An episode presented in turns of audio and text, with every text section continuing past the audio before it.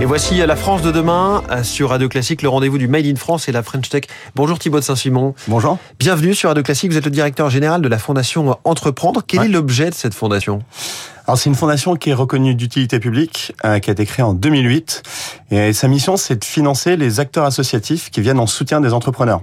Et donc euh, nous, notre rôle, c'est de financer, d'accompagner, de structurer un, éco un écosystème associatif en France qui vient aider soit à donner l'envie d'entreprendre, à éduquer à l'entrepreneuriat, soit aider les entrepreneurs qui décident de se lancer et euh, qu'ils aient les mêmes chances de réussir voilà leur aventure entrepreneuriale que n'importe qui. Donc vous aidez ceux qui aident à entreprendre. Exactement. quand et par qui a été créée cette fondation Entreprendre? Donc elle a été créée en 2008 euh, par euh, André Mullier. Euh, elle a été créée aussi avec un collectif de, de dirigeants d'entreprise. Euh, nous, on, on réunit, on, on, agit grâce au soutien euh, de financeurs privés uniquement, donc d'entreprises, de philanthropes individuels qui viennent soutenir avec la Fondation Entreprendre la cause entrepreneuriale en France. Et donc on est plus ou moins en lien avec la famille, la Galaxie Mullier? Alors à l'origine, oui, elle est toujours présidée par Blandine Mullier, mais elle est soutenue hein, par un large collectif d'entreprises et, et de philanthropes. Sa mission, je cite, c'est de faire de l'entrepreneuriat un levier d'émancipation pour tous au service d'une société inclusive et durable. Concrètement, vous ciblez certains types de projets? Alors oui, pour nous, l'entrepreneuriat, ça doit pas être une finalité. Ça doit être un moyen pour relever des défis de société. Donc en gros, on a on a trois axes euh, pour sélectionner les projets associatifs qu'on finance. Le premier, c'est réduire les inégalités.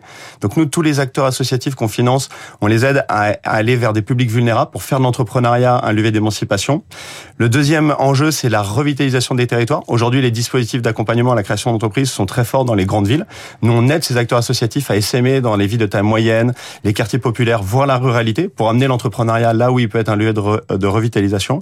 Et puis le dernier point, c'est on aide ces acteurs associatifs de l'entrepreneuriat à aussi intégrer dans leur pédagogie un accompagnement à un entrepreneuriat utile à la société. Mmh. La plupart de ces acteurs associatifs sont très forts pour accompagner la pérennité hein, des modèles économiques. D'ailleurs, ils ont un, un, impact très fort parce qu'en gros, en moyenne, la pérennité à trois ans en France euh, d'une d'une entreprise, c'est autour de trois, c'est autour de 50% de, de, pérennité.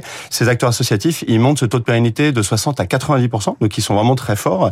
là-dessus. Et nous, on les aide à accompagner au-delà d'un bon modèle économique aussi des projets entrepreneuriaux, euh, voilà, qui soient utiles socialement ou environnementalement à la société. Comment est-ce que vous sélectionnez euh, les projets, les dossiers que vous allez soutenir?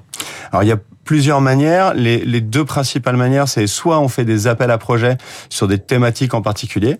Donc typiquement, on a on a lancé il y a quelques années un, un dispositif qui vise à, à expérimenter de l'accompagnement à l'entrepreneuriat en territoire ruraux, parce qu'on n'accompagne pas pareil un entrepreneur à Paris ou à Ferrières-sur-Île. Et donc euh, et donc là, on a fait un appel à projet et euh, et donc là, c'est des, des, des associations qui candidatent euh, et puis on sélectionne le meilleur projet au regard de notre cahier des charges.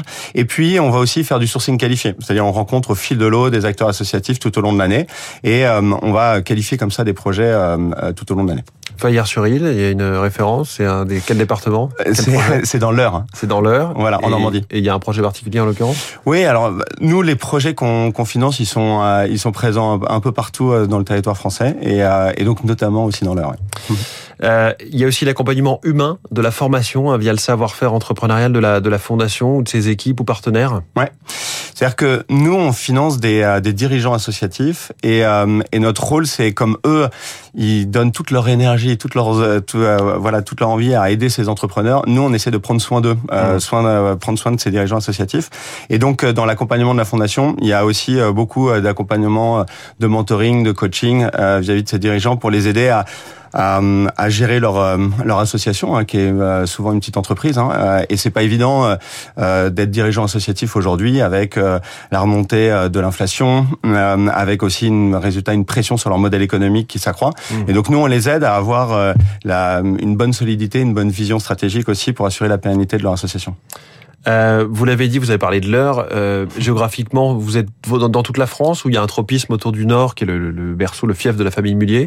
Ouais, ouais on a les, nous les assos qu'on finance effectivement, elles sont présentes euh, dans le Nord, mais on est présent un peu partout. Euh, dans, dans, autour du bassin lyonnais, il y a aussi un vrai dynamisme entrepreneurial avec euh, tout un tissu associatif de l'entrepreneuriat qui est très présent. Et puis ensuite, on va financer des projets en lien avec des territoires spécifiques, comme je l'évoquais.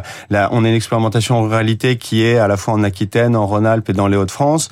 On a une expérimentation aussi qui vise à aider des jeunes à l'arrêt, euh, c'est-à-dire d'aller chercher des jeunes déjà décrocheurs euh, pour essayer de les remobiliser grâce à l'initiation à l'entrepreneuriat.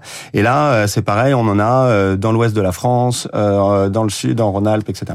Est-ce qu'il y a aussi de l'accompagnement à la question de l'échec pour rebondir? Vous avez dit que le taux de résultat, le taux de succès était, mmh. était élevé, mais parfois, et ça fait partie de l'entrepreneuriat aussi d'échouer. De, ouais, excellent sujet, parce que c'est vrai que c'est souvent un sujet tabou en France, un échec, on a du mal à, à vivre avec. Donc oui, oui, on a, il y a d'ailleurs un, un, écosystème associatif, enfin des associations spécialisées de l'accompagnement des entrepreneurs. Donc une illustration second souffle, qui a des entrepreneurs avant qu'ils aient déposé le bilan à tenter de sauver leur boîte, mmh. et puis 60 000 rebonds qui est spécialisé pour accompagner les entrepreneurs après le dépôt de bilan.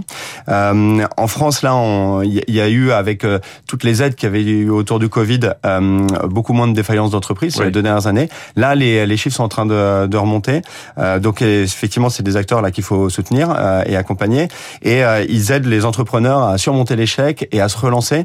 Et d'ailleurs, le, le, chiffre est assez assez intéressant parce que 60 000 rebonds, 50% des entrepreneurs qu'ils ont aidé à, à, surmonter un échec se relancent dans l'entrepreneuriat. Mmh. Donc, on voit quand on a accompagné, but, oui, bien sûr. Ce qui est le but, ou ils peuvent se relancer dans le salariat aussi s'ils estiment oui. que voilà l'aventure entrepreneuriale c'est finalement pas fait pour eux. Hein. Entreprendre c'est pas fait pour tout le monde non plus, c'est difficile. Euh, mais 50% se relancent quand même dans l'entrepreneuriat, donc c'est vrai qu'ils arrivent à remonter, enfin surmonter leur échec et à se relancer. Le budget de la fondation, c'est euh, quel montant? Alors on est autour de 5 millions d'euros de, de, budget, euh, et puis on a cette activité qui vise à accompagner les donc ces associations d'entrepreneuriat, et on est aussi fondation abritante. Donc on abrite des, des philanthropes, entreprises ou familiaux qui viennent créer leur fondation sous notre sous notre égide.